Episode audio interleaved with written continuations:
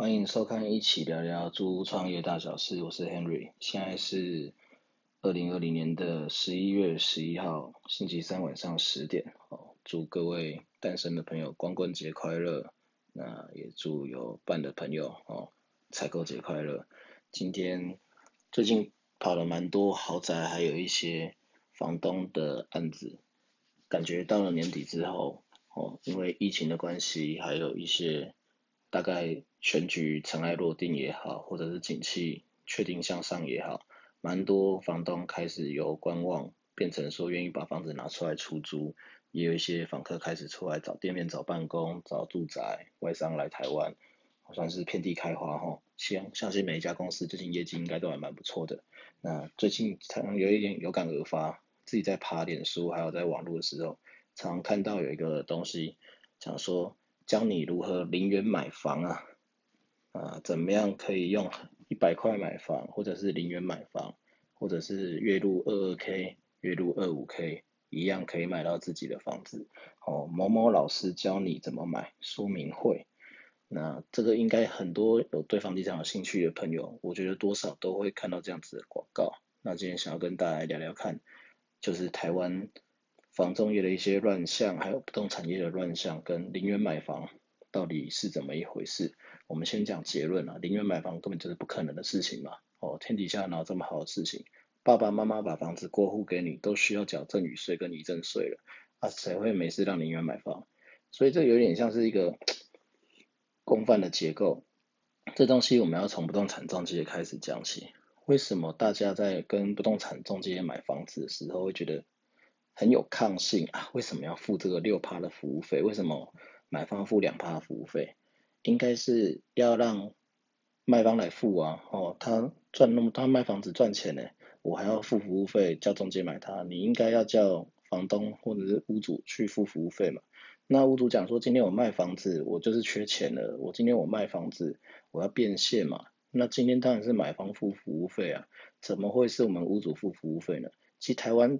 人哦，一直都有一种贪小便宜跟计较状况，不是很尊重专业。我们常常在中介业或者是业务的世界讲一个故事，那这跟大家做个分享跟参考。有一个有钱人牙齿非常的痛，他有一天呢跑去牙医诊所讲说：“哦，医生，我这牙齿好痛，我快要疼死了，你赶快帮我把牙拔出来吧。”后来医生看了一下，嗯，这个是蛀牙，好，那。帮你马上动手术，就把蛀牙补上，就是拔下来。说总共手术费大概多少钱？医生讲说，这个拔牙的费用总共是五千元。病人当然听了，有钱就听了说，我靠，你只花了五分钟把我牙齿拔下来，你就要跟我收五千元，会不会太贵啊？这黑店是不是？哦，健健保劳健保补助一百五两百，你就可以帮我处理，为什么还要另外自费那么多？他讲说，啊。这个本来就是基本行情就是这样子嘛。那有些人讲说，你如果早跟我这样讲的话，哦，我就那个，我不知道你五分钟就可以把我牙齿拔下来，我我早知道的话，我就不来你这边看了。医生就跟他回一句说，你要的话，我也是可以花五个小时帮你拔牙齿出来啊。所以这是一个很矛盾的东西。国外其实很愿意在专业上面付钱跟专业服务，可是你在台湾哦，你讲到快速成交。或者是租就是快哦，或者是说讲到我今天可以马上帮你找到好的买方，或者是我可以帮你很快的送通过，在比较老一辈的观念，还是会觉得说这个付这个服务费没有道理，因为他付钱是付在看不到的地方嘛，那这是比较可惜的地方。台湾在中介服务这一块，其实一直都是有一个同行相济的情况存在，当然还是有很多好朋友，大家都是互相搭配了。那既然身为比较偏向是走向地产边缘人的我，哦，我也不怕得罪同业，直接跟大家讲一下，台湾为什么中介会变成这样子恶性斗争呢？其实讲白了就是产官学都是非常的恶性循环嘛。像我自己是念不动产相关科系毕业，其实很好玩，念了大学四年，念了大学四年啊，就是我就先不讲我是在哪个学校毕业的啦，哦。原则上也是受了四年正规教育的训练，那很多中介可能没有念这个东西，甚至说不动产经纪营业员。好，你今天上了受训，初训三十个小时，复训二十个小时，不管你是从永庆信义出来，还是从八大中介出来，哦，好像总部跟店头在教的东西，在教你不动产买卖要注意的东西，永远都比不上就法规的部分。那大家都知道嘛，你实务永远比法规还要来的重要。你不管是在大学四年，还是在中介同业，或者是说你上营业员，产官学三个东西都出了问题，他没有让一般真正的经纪人还有营业员知道什么是正确的服务流程，什么是正确的交易流程，什么样是不动产正确的买卖，怎么样是能够在好的时间把案子卖给对的人，这就有点扯到比较远的，就是富爸爸穷爸爸为什么讲说学校不教财商，因为教了就没有员工了嘛，大家都是老板了，哦。所以其实你在处理这个东西啊，不动产买卖，大家一直都是贼帮贼的状况，哦，好像讲到最后就是你防我，我也防你。其实不动不任何交易都是这个样子，银货两讫，我需要你的钱，你需要我的产品，哎，像华尔街这样，两个人讲达达成了协议，满足了需求，交易才会产生嘛。其实没有那么复杂，任何交易都是刚性需求。我觉得把一个东西从不要讲成要的。那种状况啊，我觉得那个是在催眠术啊，那个并不是做业务销售的手法。真正好的销售应该是说，你找到对的客户，找到对的买方，那用合理的价钱卖给他，这才是真正业务该做到的事情。那台湾在做中介这一块部分，市场并没有很好好的保护专业的人士，所以搞到最后变成说，不动产经纪人非常的不值钱啊，甚至有很多店头不动产经纪人，你可以去问那一个经纪人。一个礼拜，不要讲一个礼拜了，一年三百六十五天，有几天进到店里面上班了？你会发现，你进去店里面的那一个经纪人，可能永远都没有进来上班。对啊，都是猪牌的。那连一个店都是猪牌，就可以在这个行业生存的，他当然实务经验如果没有的话，是不可能在这个行业生存的啦。但是你连牌你都没有办法自己用的话，你连基本的考试你都没办法跟基本实务结合，那这个经纪人执照国家到底在干什么？哦，这是一个。那另外一部分就是在国外，不管是日本还是美国，其实大家都很重视专业分工跟同业互相合作。我们台湾在卖房子，其实很好笑，政府在查其有无违法，跟销售事实跟如何处理，其实都是在看五九一哦，不要讲说房客或买方哦，连信义永庆哦，或者是八大中介各家租屋公司，大家都在看五九一，哎，五九一是一家民营公司，哎。像美国或者日本的话，他们都是有自己的官方系统。像美国的 MLS 系统，每一个经纪人有签到委托，都必须要在公家的联动系统登录上去自己的物件还有相关资料。那一般来讲，房子要卖或者是租，也会只委托给一家专门的不动产公司，或者是不动产经纪公司、不动产物管公司。那台湾好像变成已经有一个很奇怪的陋习啊，我一次给三家卖，一次给五家卖。所以我常跟客户讲说，你宁愿你给一家你可以信任的客户的中介卖，或者是物管来管理，处理不好，三个月后你再把它换掉，再找一家你信赖的来试试看。那你不觉得他专业，你就不要找他嘛。你干嘛要什么？哦，好像我给你一个机会的状况呢？所以这个产业已经搞到最后有点像是恶性竞争的状况。我们一直很希望能够避免在这一种。好像是红海市场，大家互相厮杀，所以为什么我们常常讲说我们注重企业一条龙服务？其实最主要就是说，今天你如果只是比价格、比速度、比谁看得到，那个只是一般的服务啊，没办法做到一流，跟真正找到适合的买方。所以就我的理念来讲，不动产今天是一个很博大精深的学问的。那就讲到这个学问来讲好了，大家有没有想过？现在我们再拉回这个话题哈，扯得有点远了。为什么零元买房的这些老师啊，好像自己的房子都没有几间拿出来说我在哪里买几间房子，直接带学员来看自己的房子？那为什么你今天你房子你就买了很多了？那结果你要教大家怎么买房呢？那小弟自己不才哈，有在现场跑过几个店头，跟跑过一些不动产市场，从北到南，应该各个县市，台北、新北、新竹、桃园、台中。苗栗、台南、高雄都有跑过了，都有配合的朋友，也有一些认识投资客。这些线上的什么零元买房啊，或者是什么教你怎么成为包租公啊，包租公幸福课程啊，教你怎么样好好的就是变成被动收入的老师，很奇怪，好像他们自己的房子没有几间，可是到处教人家怎么样买房子，那这是为什么呢？因为很简单哈，跟大家讲，其实你在买房子的状况，你在跟谁买，身份地位是不一样的。就好像台湾跟国外都是，台湾一直都是中国人呐，我们讲中国人都是很尊师重道的一个精神。今天人家讲说师者，所以传道授业解惑也嘛。那大家对老师都好像有种精神的寄托。你找一个不动产经纪人，他只是一个业者而已。哦，你跟他买房子，那个格调是很差的，我还要付你服务费。但是我跟老师买房子，哎，我是跟着老师上天堂的。这跟股市有点很奇怪的地方，就是说，今天你今天你明明买房子，你是需要专业的服务，但是国家第一个没有把关好，国家没有很专业去审核。就好像我们不动产经纪人在国外，纽约有纽约的不动产经纪人 license，加州有加州的不动产经纪人 license，德州有不动产的经纪人 license。台湾不动产经纪人执照一张，从台北可以卖到花莲，花莲卖到三峡，三峡卖到垦丁，金门卖到澎湖，都用一张国家不动产经纪人。其实这个是很不 OK 的。我觉得各个县市不动产中介工会跟产官学啊，这明显联动，跟我们现场学生教育就好像好讲地震系或者不动产相关科系，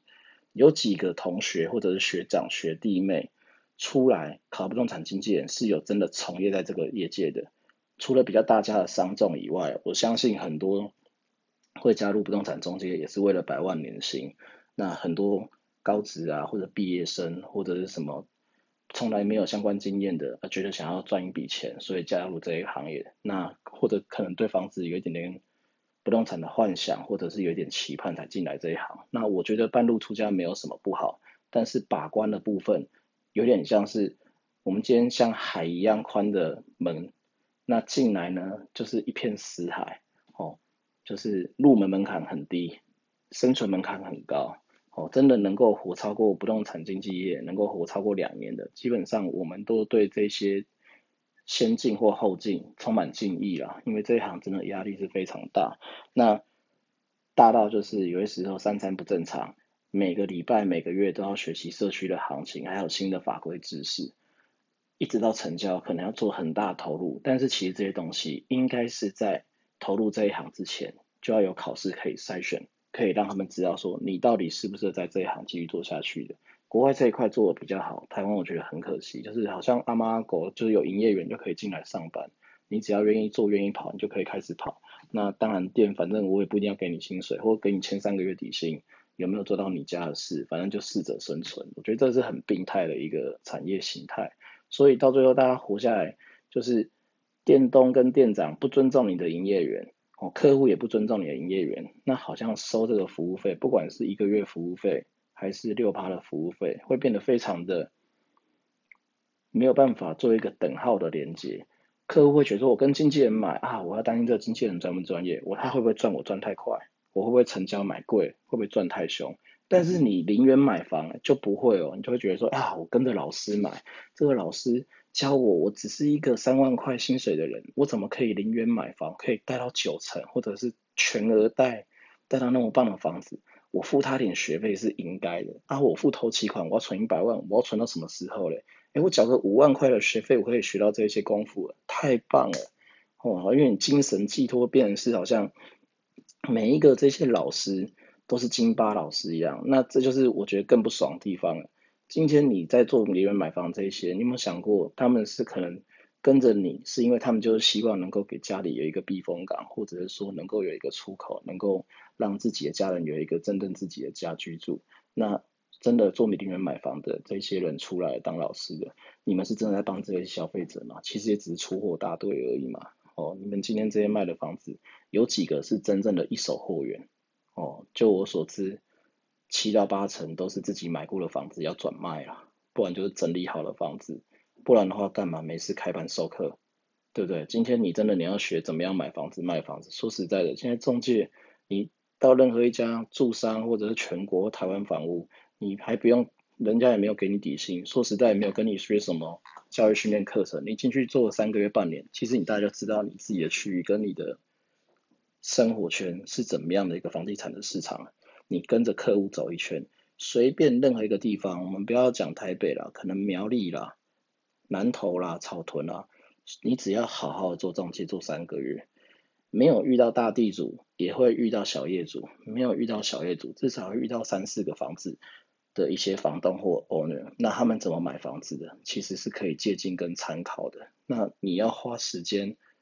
如果花钱就算了，可以速成。问题是你花了钱，可能五八八八八跟着老师学习，那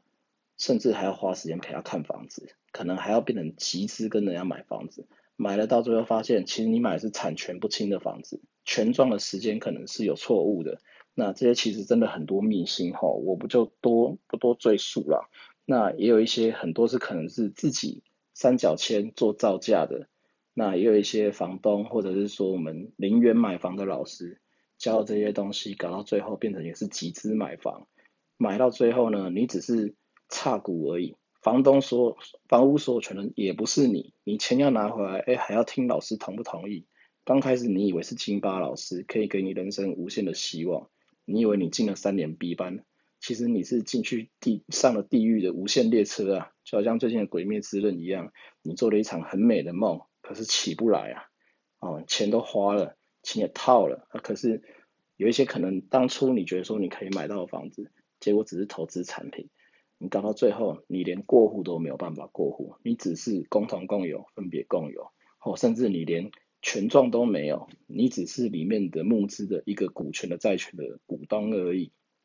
这个我们看太多，这就讲到台湾，我觉得最不公平的地方就是奇怪了，不动产中介限制这么多，还有不实广告，开零元买房，带你买房子，介绍信贷或者是房贷，介绍房贷经理。或者是房子社团，大家互相买卖，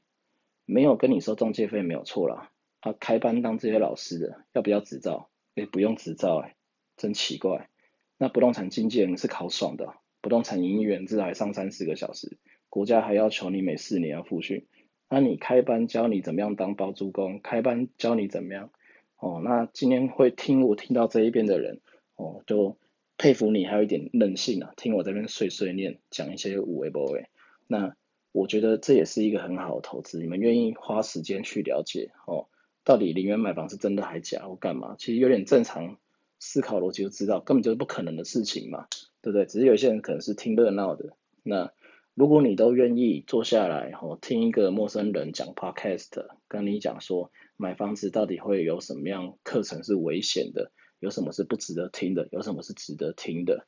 那你为什么连 podcast 你在自己家里上厕所或骑车通勤吃饭可以听零元的课程，你都愿意听了？你还要去听那种零元买房？你会付三百块、五百块车马费，还有什么场地费？花三百块、五百块去听这些东西，听他们那边讲一堆五味 boy，那搞到最后这些房子可能全部都是人头的，跟他都没有关系的。他名下可能一间房子都没有的，哦，画胡乱画的很厉害，讲到最后跟你讲说需要学人价，哦，才可以卖你第一手的房子。你宁愿去听一个陌生人去跟你讲这些东西，那你不愿意去付一个专业中介两趴或者是一趴的买卖服务费，我觉得是有点可笑了。那不动产，我觉得还是有很很多很专业的，还是有很多很专业的前辈，还是有很多很专业的同业，那只是说。市场机制，还有就是政府在把关这一块，甚至我们自己不动产经纪业呢，并没有一个很成熟的系统，可以让买卖双方相信这个市场。那我们自己还常常讲租赁的实价登录，最近在炒实价登录二点零嘛，大家都在炒预售屋炒房。预售屋炒房当然是很重要，那租房子每个人可能每半年、每一年都会遇到最重要的失误，租赁实价登录奇怪，怎么都没有人拿出来讲。哦，那这个又要问政府了。哦，所以我觉得除了业界要团结以外，政府跟同就是老百姓，大家也要想清楚了，到底什么是不动产真的可以走的路的？那里面买房这种事情本身又不可能哈，去听人家讲两个小时，不如听我讲两句话了。就是八成靠房贷，两成靠信贷。哦，反正你头期款付不出来没有关系，你就。多背一点点贷款吧，贷个两趴三趴，哦，先帮你把头款贷下来。你前期可能一千万的房子，前两百万可能变成每个月要付个五六万四五万，那可能你再跟人家签一个二胎，人家先帮你付前面几个月的钱，哦，你刚开始就可能就轻松一点点。那有些人可能投机取巧，可能前期哦，有了两三个月，看到房市好，把它卖掉，卖不掉的话嘞，